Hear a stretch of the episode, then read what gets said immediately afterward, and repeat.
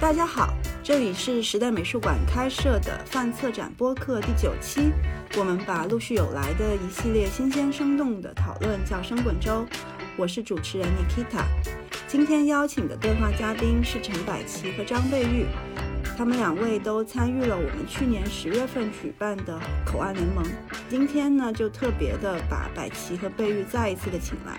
一方面复盘一下口岸的研究行程所打开的与港口城市的世界主义及其本土化过程有关的议题，另外一方面也想将现在正在时代美术馆展出的传统的频率当中提及的亚洲现代性和传统的复杂关系，拉到一个跟我们更加临近的情景和历史视角上来讨论。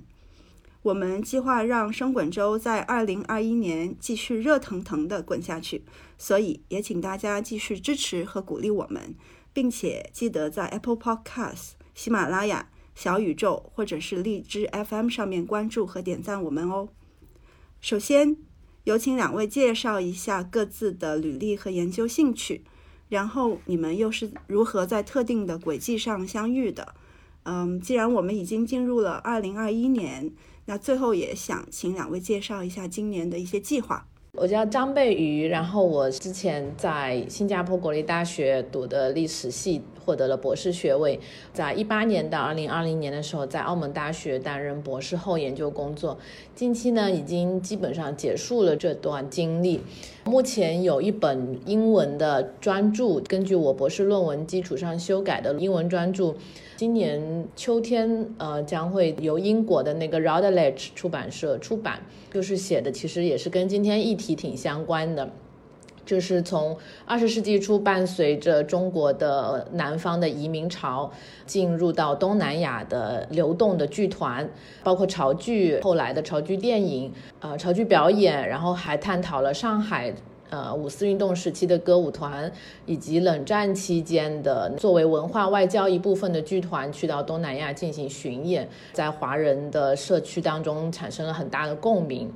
接下来的工作其实主要还是侧重在呃冷战期间中国对东南亚进行的文化外交的输出，包括我会探讨更多的剧团去印尼、呃去新加坡、菲律宾跟缅甸这些地方进行表演，尤其涉及到两个国家之间，呃有的是美国的联盟，像泰国；有些是跟中国更亲近、更友好，比如说像柬埔寨。我跟百奇认识，其实也是一个挺跨国的一个经验。就是我记得当初是我在新加坡给了一个潮剧电影和东南亚戏曲外交的一个讲座，然后好像有听说百奇有过去想要来，然后没有成功。然后因为我很早结束完讲座就走了。回国之后，我又在厦门大学参加了一个读书会，也是给了一个讲座，百奇就过来了，然后大家就认识了。呃，通过这个契机，发现大家对这个流动中的这个文化都很感兴趣，也很有这个研究点，所以后来又有百奇邀请我去他当时策展的一个深圳 OCAT 的那个潮剧电影的展览当中，又给了一个讲座。我叫陈百奇，是个是个潮汕人，我现在在澄海，呃，就。潮汕的一个跟潮州交界的一个地方，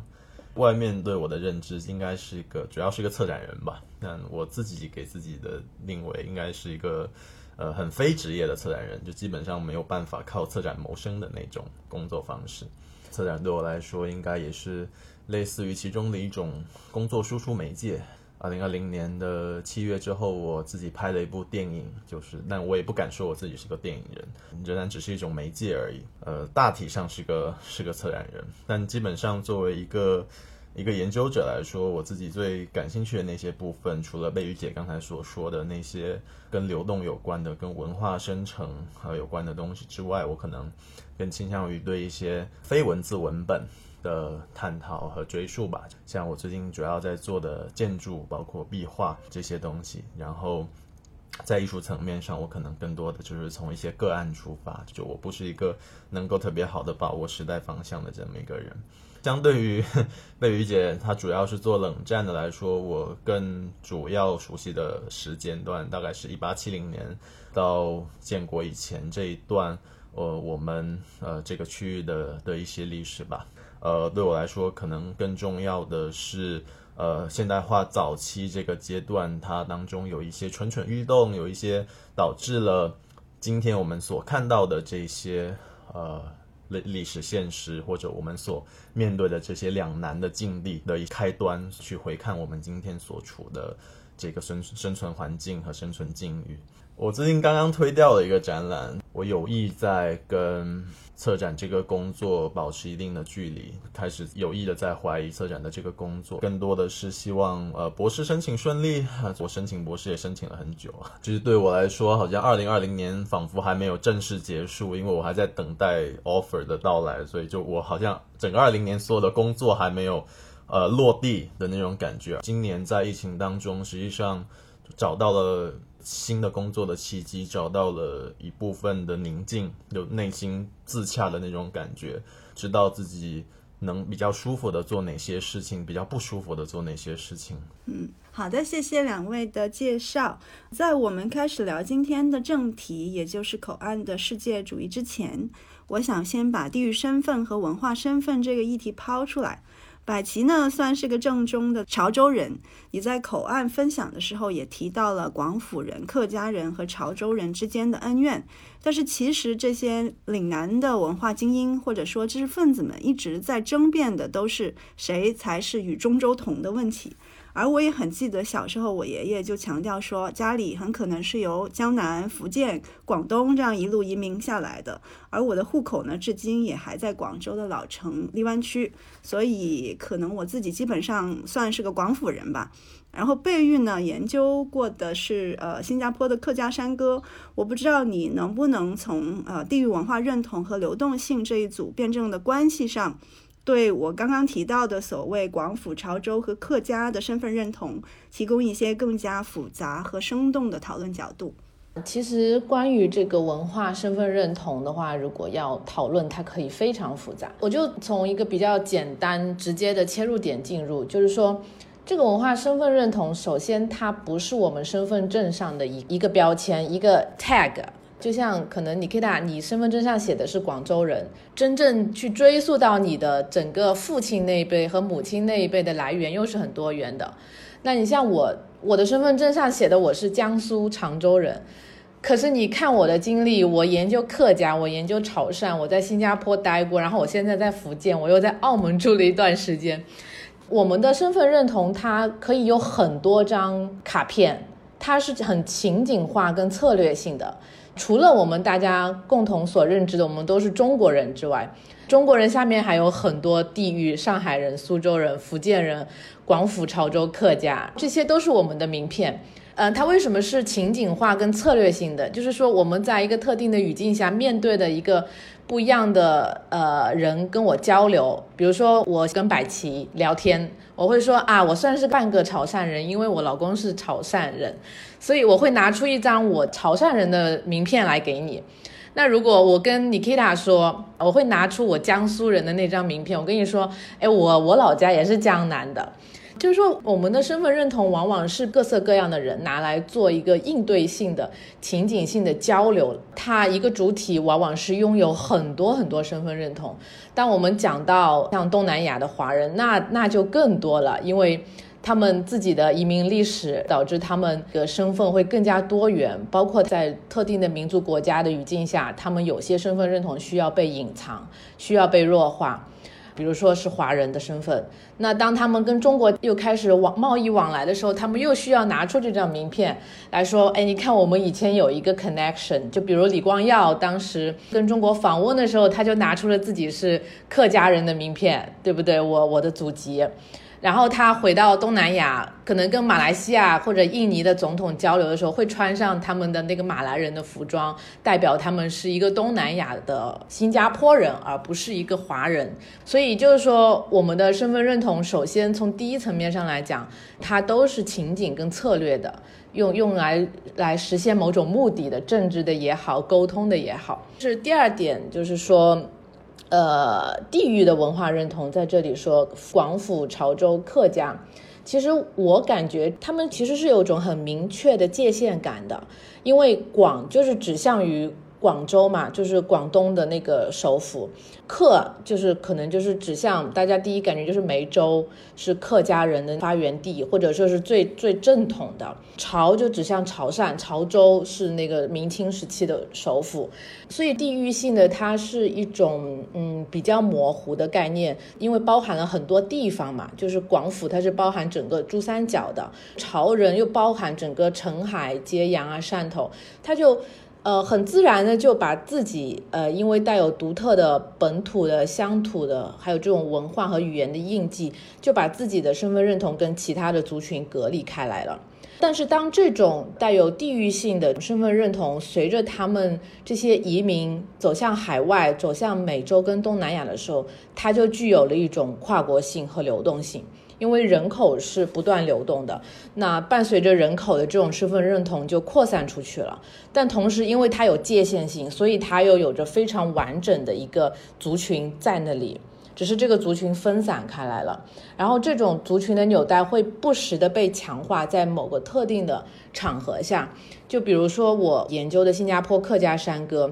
怎样用这个客家的这个例子来更鲜明的反映这种地域文化认同跟那个跨国流动性的联系？那那其实客家就是讲客家话的这部分人，客家山歌包括还有其他所有这种潮呃广还有闽，他们的文化当中最关键的一个因素就是方言。举新加坡为例，他在建国之后是有刻意的。呃，弱化亚族群就是 sub-ethnic。新加坡有一个华人的大的一个身份认同，把他们都盖起来。你作为华人，你只讲一个语言叫做 Mandarin，就是你在家就学普通话，你不要讲方言。这就是国家在有意识的去淡化地域的文化认同，来强化一个身份，把它给 simplify，让这样它就更方便的去管理。其实这种弱化也是情景性跟策略性的。为什么这么说呢？就是在呃七十年代开始，因为那个时候中国跟新加坡是属于就是断交的，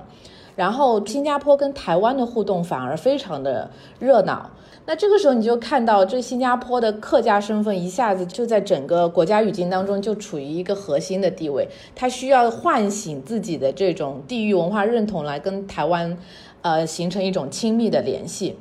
然后这种认同就被复兴起来了。那到八十年代之后，中国跟呃新加坡恢复建交之后，呃，新加坡就有派呃他们的客家山歌参加梅州的国际呃山歌节。那在那种情况下，大家就看到了台湾的客家人、新加坡的客家人、马来西亚客家人、梅州的客家人同台表演。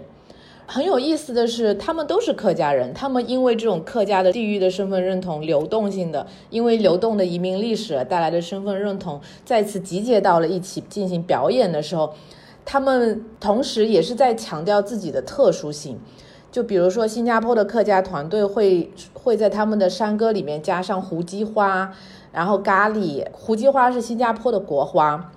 所以它是一个国家的象征。这种流动的。跨域的地域文化认同下面，大家可以看到这种民族的国家民族的认同是，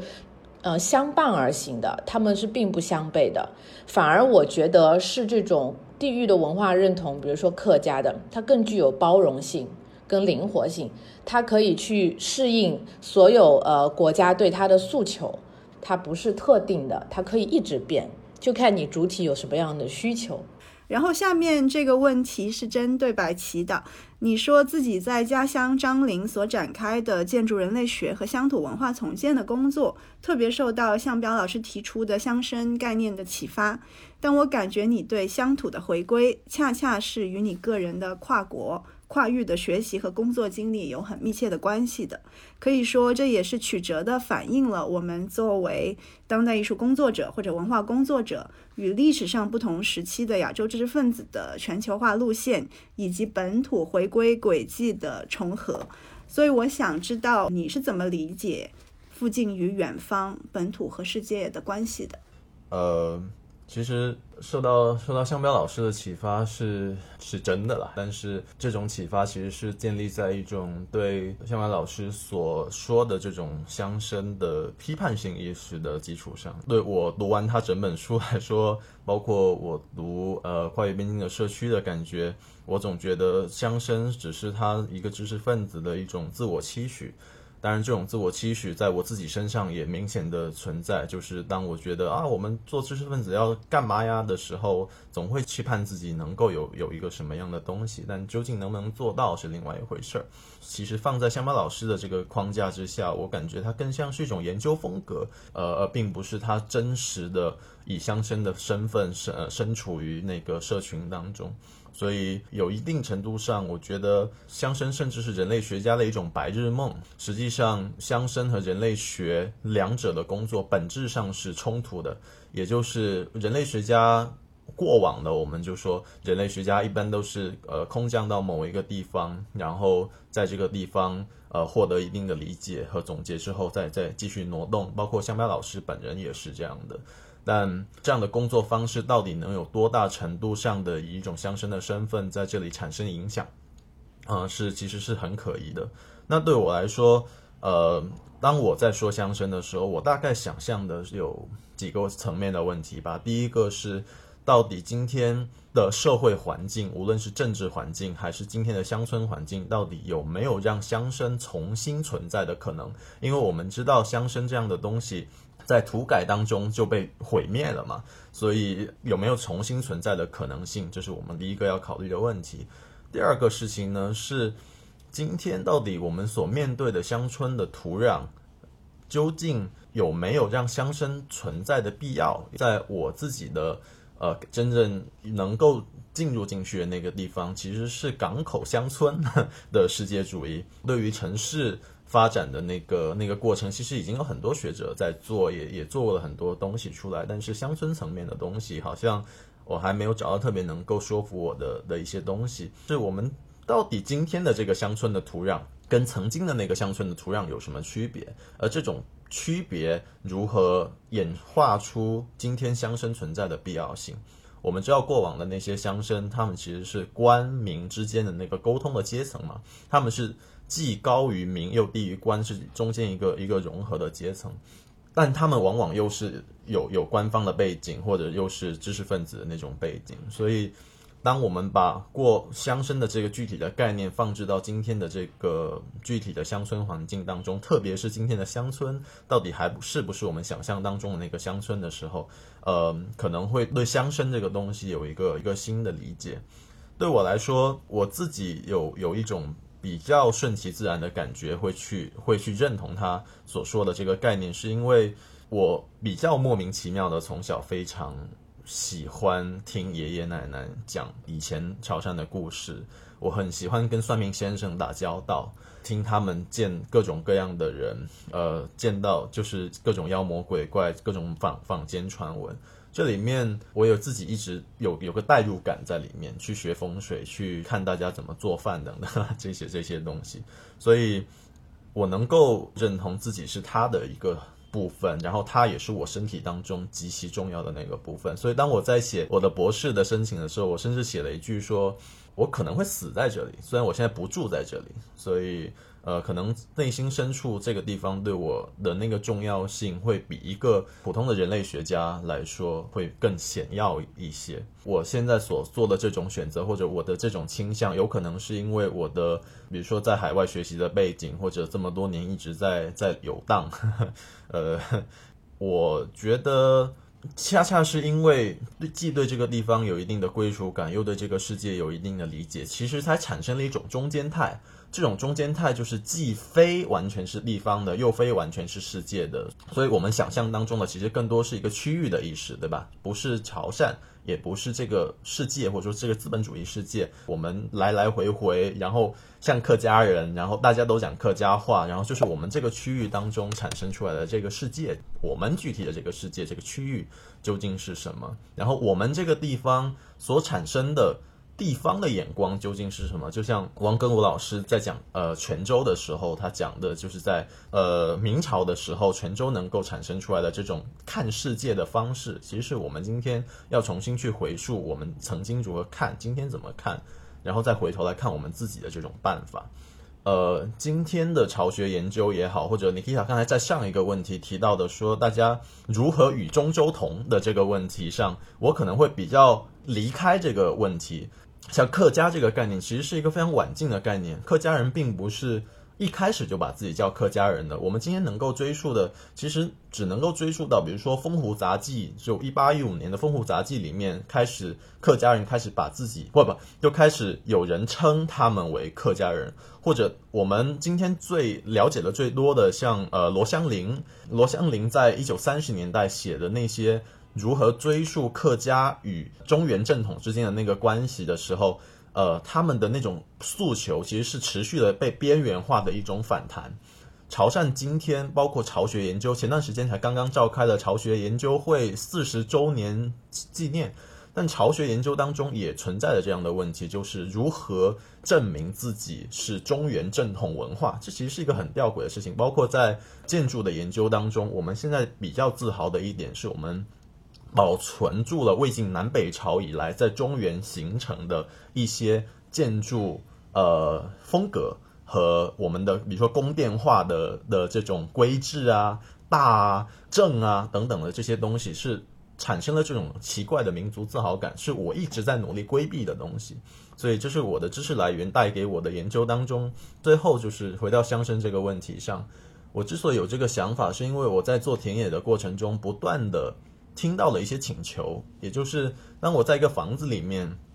看他们的房子，他们知道我是一个外面来的人。我虽然讲潮汕话，但他们知道我是可以通天的。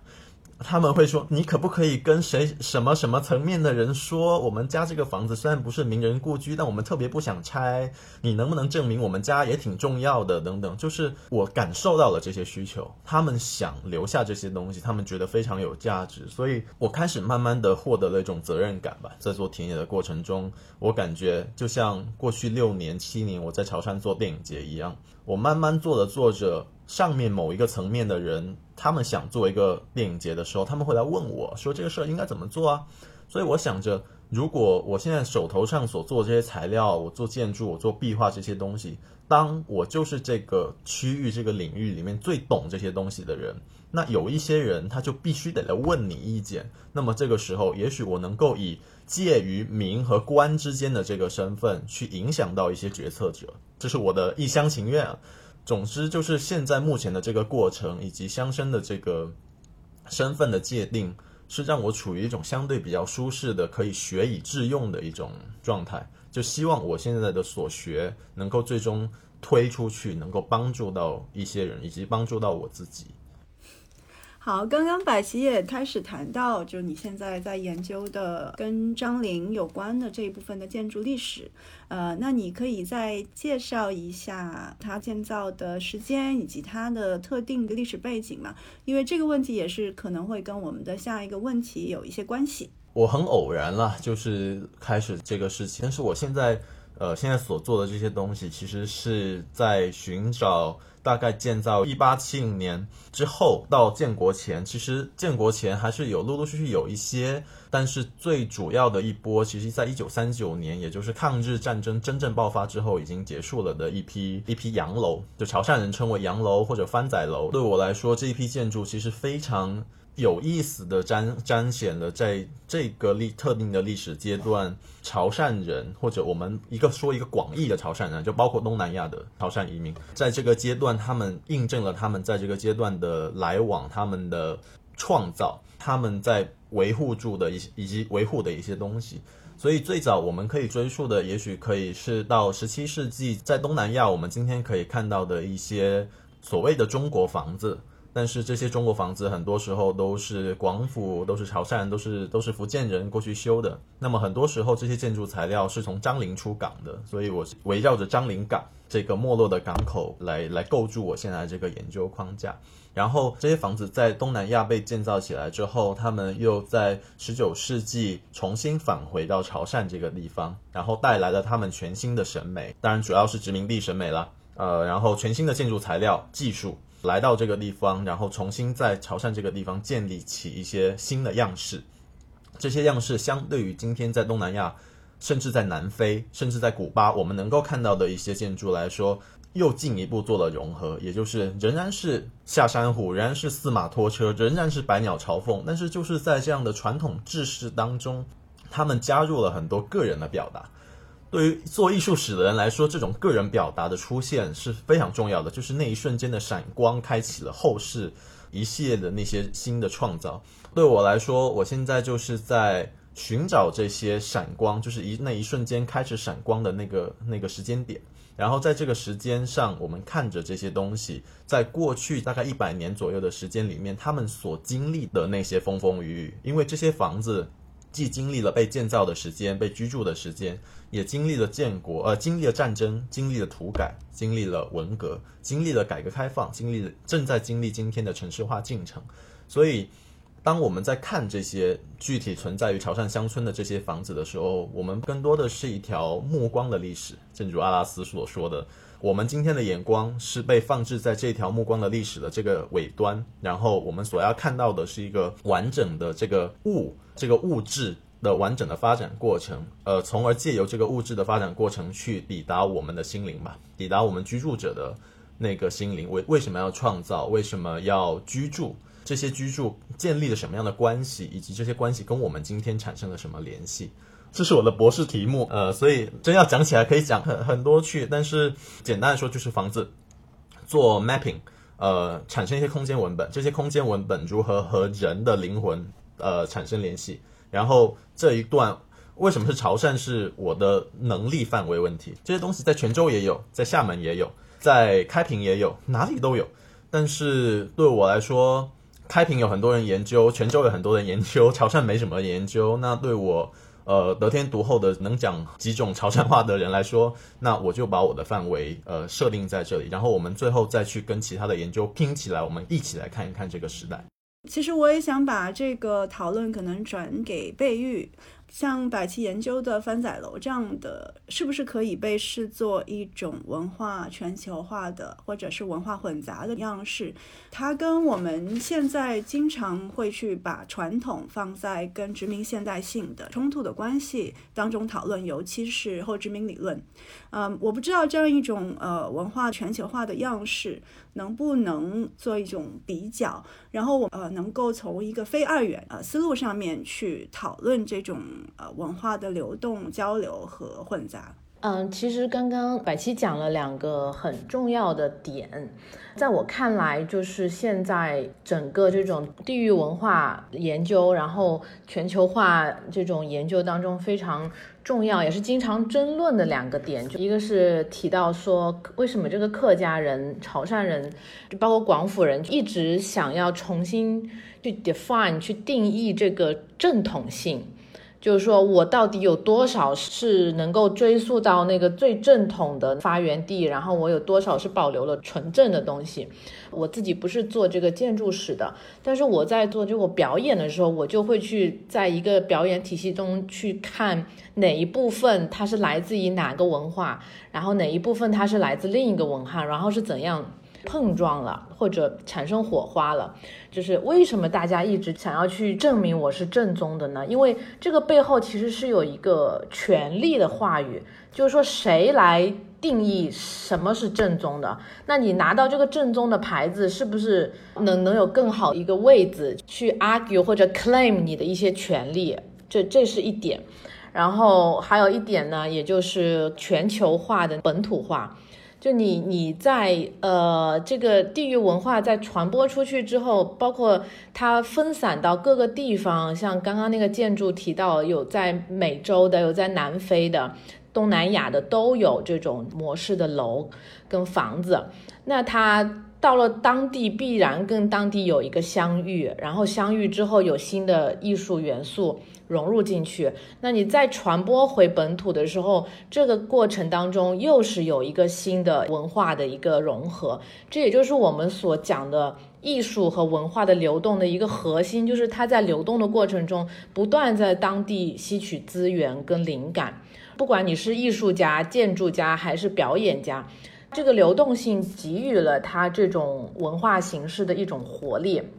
它只有不断的汲取新的东西来创新，才会让这种文化能够得到衍生。那这个结局就是说，这个文化不可能是纯正的，这个认同也不可能是纯正的，它一定是有杂糅了不同的元素在里面。那这个混合物就是我们说的 hybridity 跟 authenticity，是不是一定是？对立的呢，是不是有这个必要去一直一方说我是正宗的，一方说我有一种世界性，甚至我觉得在特定的语境下，这两种争论已经形成一种不是很有利于文化发展的一种趋势，就是形成了对立面嘛，有不同帮派，然后他们呃各占一一方，然后就。会用自己的一些资源来促进文化，这种讨论就很容易把那种呃世界主义和混合性的学者就排在了外面，甚至边缘化了。那么也有另外一个极端，就是那些喜欢就是 celebrate 这种 hybridity 的，他们又形成一个圈子。所以我觉得这两种二元的是我们需要去反思跟批判的。其实，嗯。东南亚，它是因为它的独特、独特的历史环境，它其实是更加会倾向于去呃庆祝自己身上的一种多元性，因为他们已经形成了一个没有办法去永远 claim 他们的根的一个族群。如果他们永远都要追溯到那个根，那他们就不可能是现在的新加坡人、马来西亚人和泰国人。他们这个身份认同下面其实就是一个混合的身份，他们当中的混合性远远大于他们纯正的华人血统或者呃地域文化的血统。我想补充一下这个知识点，因为可能我们大部分的听众也好，就平时大家去参参观各种华侨博物馆也好，对华侨的概念更加熟悉。如果你介绍一下海峡华人，大家会对你的研究呃更加了解。嗯，华侨跟华人是两个概念，因为华人的话，他是说已经定居的华侨的后代，就是早年移民的那部分，我们叫华侨，因为他是侨居。所以在二十世纪的那个语境下，我们还是可以说他们是侨居的，因为很多是作为苦力移民的，然后还带着一种心态，说我有一天要回家，要回到家乡。但在我们现在来讲的话，当我们讲到东南亚的华人的社区，我们更多的用华人。那我们现在也有也用华侨，那更多的可能像是正在海外。呃，求学、就业、工作的那部分当代的海外移民，然后他们是属于侨居或者还没有拿身份的，所以我们依然用华侨。华侨跟华人已经是在指两部分人，一部分是早年已经落根的拿了当地身份的那个华人族群，一部分是当代正在海外求学、工作的那部分。这也跟我就是海峡华人这个概念是很有关的。我们现在其实已经很少去说海峡华人这个词了，包括像在呃马来西亚跟新加坡，他们的身份证上是没有海峡华人这四个字，没有这个 Straight Chinese 的，他们都是被称作是 Chinese，就是独立后的国家政府都是有意的去弱化华人族群之间的差异性，想要把它给同化了。华人作为一个团体来进行管理，然后马来人作为一个团体进行管理，印度人作为一个团体进行管理，叫分而治之，呃，这样更更容易去避免这个民族和族群之间的矛盾冲突。那么海峡华人它是一个历史的概念，他们是十四、十五世纪到那个东南亚，然后一直到二十世纪，英国人跟那个荷兰人在呃东南亚的那段时间，他们是存在的，因为他们。形成了一个独特的族群，是跟新进来的苦力的那些华侨移民是不一样的。就是从概念上来说，就是最早的一批主要从福建移民过去的那些商人，他们是去做生意的。当时明朝有海禁政策嘛，所以他们出去之后就很难回来。然后就在当地结婚生子。然后因为当地是没有华人妇女的，华人妇女要到二十世纪的时候才开始有华人妇女进入东南亚，所以他们就在当地结婚生子，娶的就是马来人。那当时马来人其实，在英国人跟荷兰人进东南亚之前，马来人是当地的皇室。这批华侨、华人商人、福建人是很聪明的，他们知道要在当地赚钱，要最大程度的获得财富，就要跟当地的这些贵族结盟，所以他们就跟马来的妇女结婚，然后甚至很多皈依了伊斯兰。但很有意思的是，东南亚的这批海峡华人穆斯林，他们是同时既进行我们中国的祖先崇拜，又恪守穆斯林的那个传统的那个宗教仪式，所以它也是一个杂糅。因为他们这部分人始终都觉得自己是华人的后代，所以有一些丧葬的仪式，包括婚娶，都是呃非常呃传统的早年的那些华南那种宗族里的那些仪式都有保留下来。但他们又是穆斯林，两边都同时进行着，就杂糅了。英国人进来之后，已经形成了一个族群嘛，就是他们的福建人跟马来马来妇女结婚生的孩子就是叫爸爸，女儿就叫娘惹妞娘，他们就是族群内部联谊结婚，就是爸爸跟妞娘结婚这样子，他不跟外面的通婚，所以就形成了一个非常呃有自己独特的生活方式的，包括语言、宗教信仰的一个族群。那讲到语言，他们讲的话是当时的一个叫 lingua franca，就是世界语，就当地通用的语，就是一个福建话、马来话，跟呃荷兰殖民者进来之后，跟英语和那个荷兰话三个杂糅在一起的语言。看那个时候他们写的东西，就是包括口语啦，都是马来话、福建话跟殖民者的语言三个杂糅在一起的。但他们很多人都是英语非常好，也会说殖民者的语言，所以后来就呃被殖民者用作统领整个华人社区的一个领导阶层，就是叫 capitan，因为他们要跟英国人沟通，然后要跟马来人沟通，他们的语言优势跟人脉可以让他们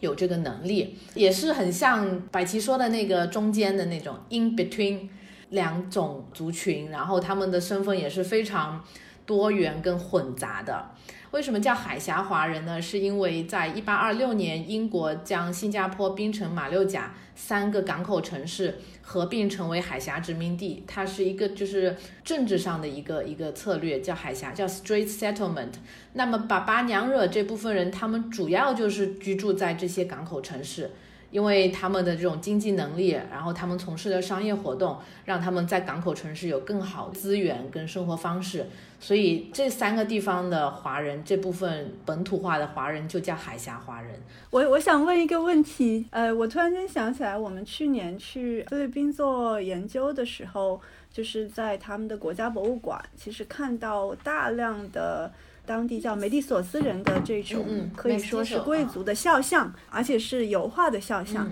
然后，呃，这个其实是不是跟你刚刚提到的海峡华人的概念是有关的，是吧？他们就是一个同种类型的 hybrid 混血儿，只是在当地，因为呃不同的殖民者嘛，菲律宾是西班牙殖民的，所以他们叫 mestizo。呃，印尼那边是叫 Peranakan，翻译过来就是土生华人。泰国的会相对比较少，因为泰国泰国它因为它不是殖民者统治的，它是一个主权国家，它没有经历殖民化，它大部分就被融入了泰族，而且华人在泰国的同化程度要比呃其他的几个国家要更完全一点，所以 Thai Chinese 这个概念基本上就是说它是泰。而且现在很多泰国的后裔都有华人的血统，它不是一个多元民族的国家嘛，不会像新加坡、印尼，它就是有华人就是华人，马来人就是马来人，印度人就是印度人，就是这海峡华人，他身份当中有马来的那部分，有华人的那部分，也有殖民者的那部分，就因为他的整个身份认同里面包含着很多方面，所以他是不断的被华人被这部分用作名片卡。出来策略性的进行交流的，就比如林文庆，大家可能会熟悉，就是一个非常有中国文化情节的一个海峡华人。他其实不会讲中国话，他是接受英文教育的。他很早就去英国读书，读书回来之后，他就发现了孔教、儒教 （Confucianism），的价值，所以当时他就在整个金马地区就复兴了孔教运动，就是要复兴海峡华人身份中的 Chineseness，就跟我们那个调色一样，每一块就是不同颜色。然后他在面对外界对他身份的质疑的时候，他不想把自己归到马来人那一部分，因为他当时的马来在英国人统治下是比较低的阶层，就是好吃懒做，然后又没有经济能力。嗯，再加上当时大批的苦力进入新加坡，就是到了二十世纪的样子，很多新崛起的富裕的华人阶层，包括像陈嘉庚这些，他们都是在呃厦门出生，他们不属于海峡华人，他们是后面才来的。这些新客就掌握了很多经济资源，然后就富裕了，就挑战了这些海峡华人的地位，所以海峡华人就开始重新强调自己混合身份认同中的华人性。通过复兴孔教这样一个运动，所以我们可以看到他是不断的 play with，就像玩游戏一样，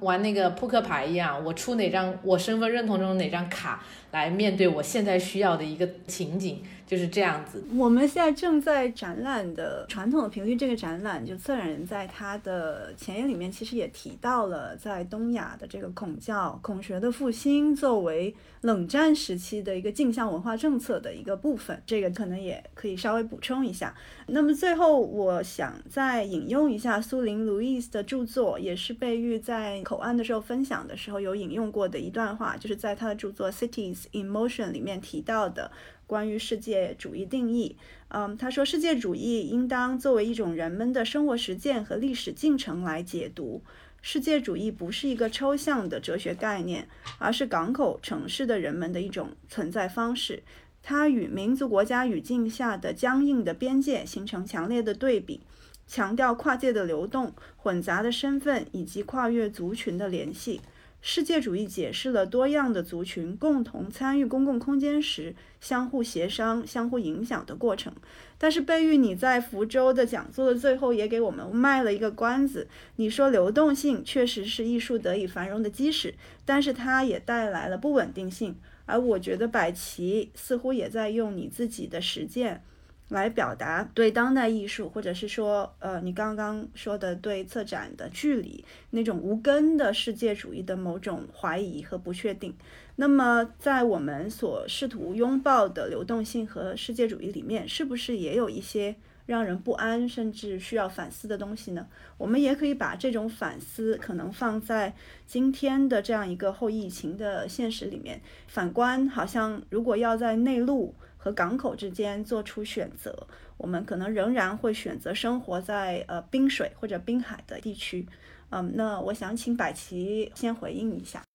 呃，我前段时间读到一个一个挺有趣的话，就是 Michael Rowlands 他在泉州做了一个演讲，然后他在里面提到边境这个事情，他他讲的英文呢，我我翻一下，他说边境之所以为边境，是因为它允许人们通过。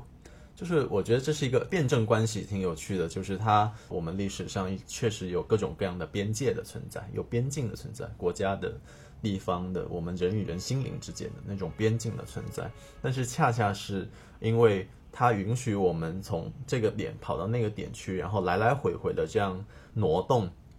跳跃，然后在各个地方产生一些新的东西，这个边境才产生出了它真正的意义。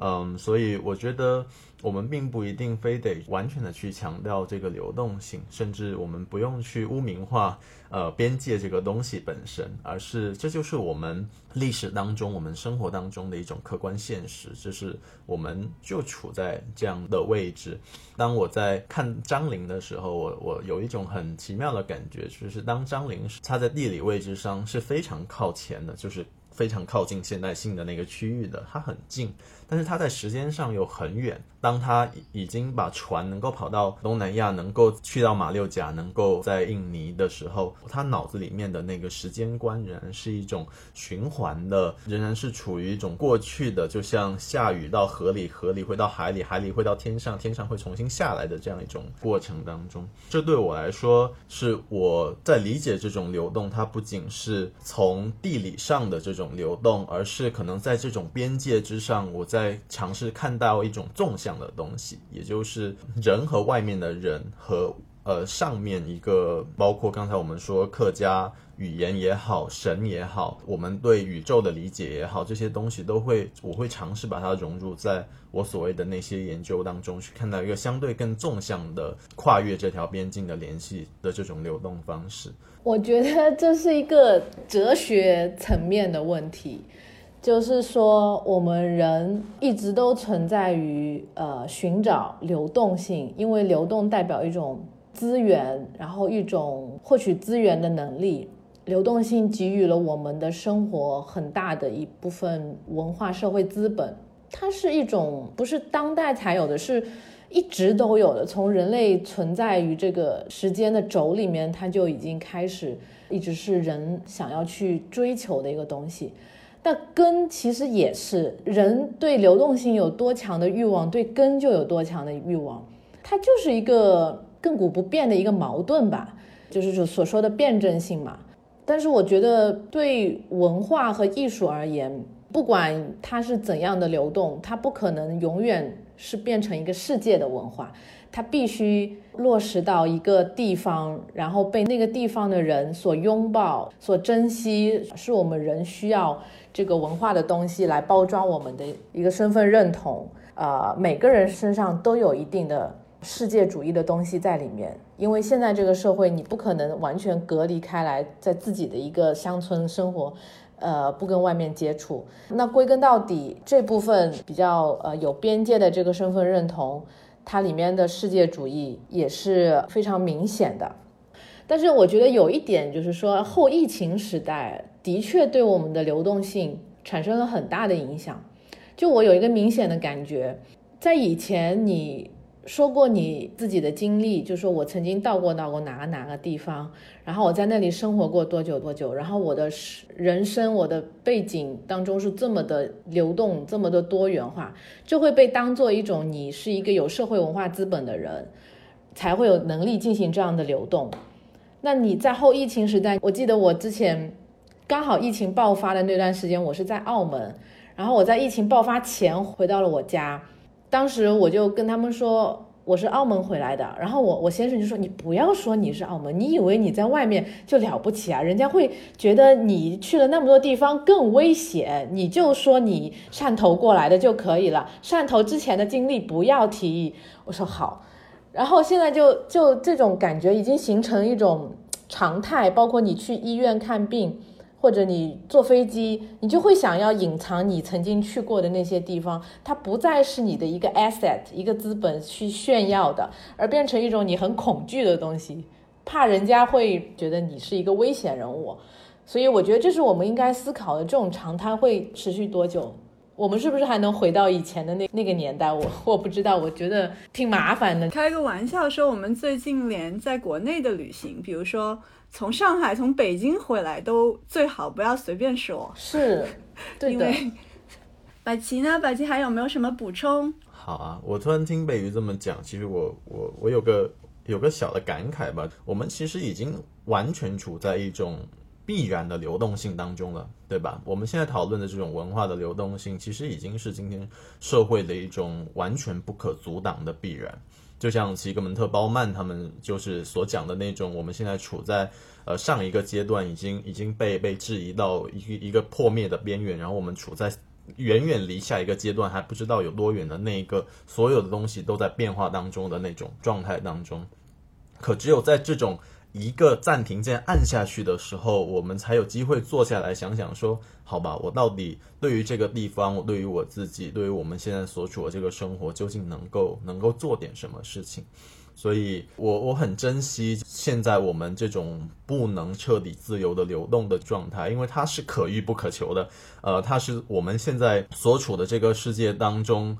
难得的，给我们静下来去看看我们自己，去看看。我们身边的人的这样的一种机会。刚刚其实我一直期待会讲到，但其实没有真的讲的，就是百奇最开始提到那个与策展保持距离吧，所以想听百奇把这个展开一下。我上次在南科大做了个小的交流吧，据说当时我们那一场线上有三十多位人类学层方面的老师在线听。呃，我们这些人讲一些乱七八糟的东西。但是，呃，他们后来的的感悟就是，人类学界也好，学界也好，其实更多应该跟艺术界去。多沟通，多交流。就像我，我之所以上次我在潮水流波，我我只请到了贝鱼，所以我当时在邀请其他的学校的老师的时候，其实受到了很大的阻力，是因为大家都觉得，呃，要么我这个研究已经过时啦，或者说我的研究还很很不 ready，呃，所以我不具备去面对公众的这个时候。所以其实我们在聊人类学的时候，他们意识到了。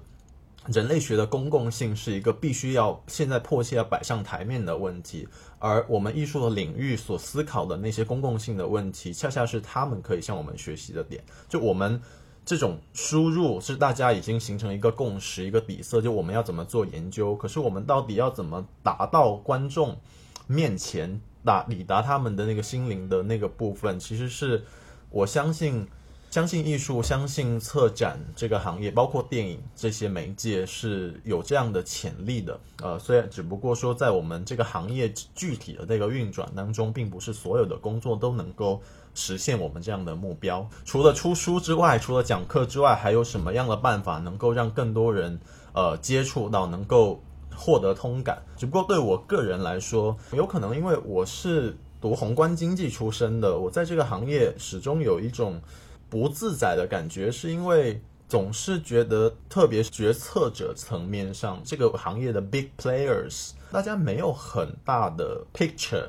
呃，没有很大的野心要去实现一个什么样的东西，也不敢提一些可能会引发争议的的一些问题，所以大家就是在一种和和美美的状态当中，然后作为一种职业运作，然后其实。你非要说做一个能够谋生的策展人，说不容易是很不容易的，但是说容易，其实也有一些套路可以做。我觉得我自己的精力应该，特别是在这个年纪、这个阶段，应该花在把事情做深下去的这个层面上，而不应该急着去呈现我自己所能做的东西。蔡涛老师上次跟我讲了一个让我非常动容的话，他说他他职业生涯不会很长。但他职业生涯这么些年，他只计划做四个展览，他现在做了两个嘛，就是浮游的前卫和昙花木这两个最主要他的展览，然后下一个展览可能是八年后、九年后的的一些工作。我相信蔡瑶老师也是一个很好的策展人，我更欣赏的是他前面的这些工作，慢慢慢慢的积累，到最后能够形成一个有力量的东西。我尝试把策展这样的方法。作为我的工具库里面一个很重要的部分，然后当有一天我所做的研究工作真的值得被大家所看到的时候，那个时候再去调动这些工具去给大家知道，这可能是我一个个人的选择。因为我跟百期来自两个不同的方向，就我有一点特别认同，就是大家看对方的领域都像是一个围城。就其实学术圈、学界也存在同样的问题，就是。大家都喜欢去追求很新颖的 topic，然后把所有的东西都做得很浅，然后没有那个耐心给我们学者多一点的时间去挖、去挖深、去去分析、去解读。就我说的这个学界还存在很多这种追求呃发表量，然后发表物，找到新的题目、找到资料就写，而不是真正的去把它当做一个现象去。研究完之后，让他能够改变一些东西，能够给公众的思想或者文化艺那种艺术的意识呃理念去产生一定对整个社会整个公民的那种艺术素养去提高它，并没有。我觉得还是像在圈子里的人自己对话，然后叫有个词叫文人相亲，呃，对方还各自就看不起对方做的东西。但是我觉得。放慢点脚步，去沉淀、积攒一些知识，然后去慢慢的挖。尤其在现在这个后疫情的中国社会，你要慢下来真的很难。对我而言，首先就是找工作的问题，然后所有人都把压力放在出版物上面，再加上现在国际上的环境又很不好，很多海外的很好的博士学位的人都回来中国大陆市场找工作。让你觉得你没有心思定下来去好好的研究，甚至我我都有对我自己这个事业是挺迷茫的。我在想我要不要放弃，去随便做点事情，做点自己喜欢的事情，不要违背初心去做一些我不愿意做的事情吧，就是这样子。好的，那我们就今天就到这儿，然后聊的实在是特别开心，感谢百奇，感谢贝玉，然后尽管我们现在的流动性有限，但是我们还是很希望找机会，我们还是要见面吃饭，继续聊天。拜拜，大家新年好！别走开，还有彩蛋哦。我最近有跟我先生讨论，我说全中国的人都在喝奶茶，为什么汕头人不喝？汕头的奶茶店都要倒闭了。他说，因为我们汕头人只喝茶呀，我们有功夫茶，为什么要加奶呢？因为现在中国功夫茶吗？我喝我喝，但是我也喝奶茶。你看我的脸就知道我奶茶的摄入量也不少。但是你在深圳喝的比较多吧？回汕头很少有奶茶店，对，有也生意比较一般这样子。而且其实做得做得下去的，主要还是一些连锁吧。像汕头市区里面后来开的那些就比较网红的那种店，不管是因为它的网红性质，还是它卖奶茶，它始终都做做不下去，就他们成本太高。呃，奶茶这个东西，但是咖啡我们可以谈一谈。就是我前段时间有个朋友在汕头那个广场那边开了一家店，叫 Soga Lab，他们就是有一些所谓的潮汕话的创新，比如说像呃广场那边有一个老字号叫广场豆花，现在已经是游客必去的点了。我小时候很爱吃的一个东西，然后他们就创了一个像我们的 Soy Milk Latte。他们就会变成豆花拿铁，然后它的味道就是很传统的豆花味的拿铁。因为他们那个发展的特别好嘛，就想把店开大一点，所以就呃换一个新的地方。然后他们做了一个自己的调查，就发现汕头市区就苏宁广场那一挂，大概现在有四十家咖啡店，就是围绕着苏宁广场的那栋楼就有四十家咖啡店。所以汕头的这种。呃，市井的消费文化其实就随着前几年小镇青年热，这几年回家的人越来越多，大家带回来的，包括本地发展起来的这些东西，可能跟我们乍想或者脑子里蹦出来的那个汕头的形象，它在细微之处开始有一些转变。我就是觉得突很突然，就是我们这些人回来到这里之后，在茶叶的领域可能没有什么突破性的发展，对，但是咖啡行业确实蓬勃在在发展。茶叶我也呃认识一些略带知识分子气质的茶商，在潮汕，就因为他们本身对茶叶的那种爱。那种普遍对于茶叶的理解已经不足以满足他们的知识需求了，所以他们也自己写文章。然后我看他们发的朋友圈也是会很讲究、很讲究的在研究每个茶叶那些玄学的 的部分。所以呃，能看到有一些我们这一辈在做呃饮食类或者包括做肠粉的人，刚才说做茶的这些人，他们从外面引进来的一些变化，包括自己本土化的一些东西。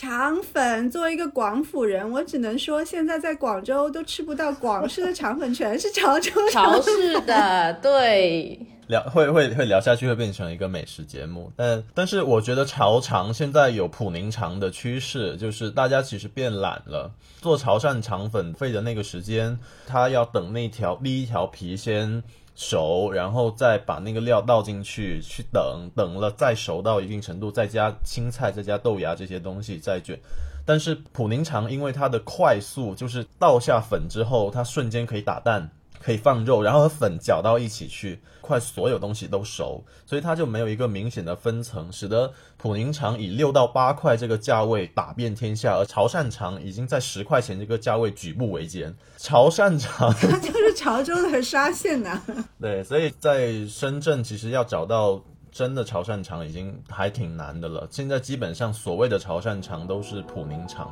呃，当然可能广州厂也被普宁厂吞噬，然后他们就自称是潮汕。对啊，广州厂绝对消失。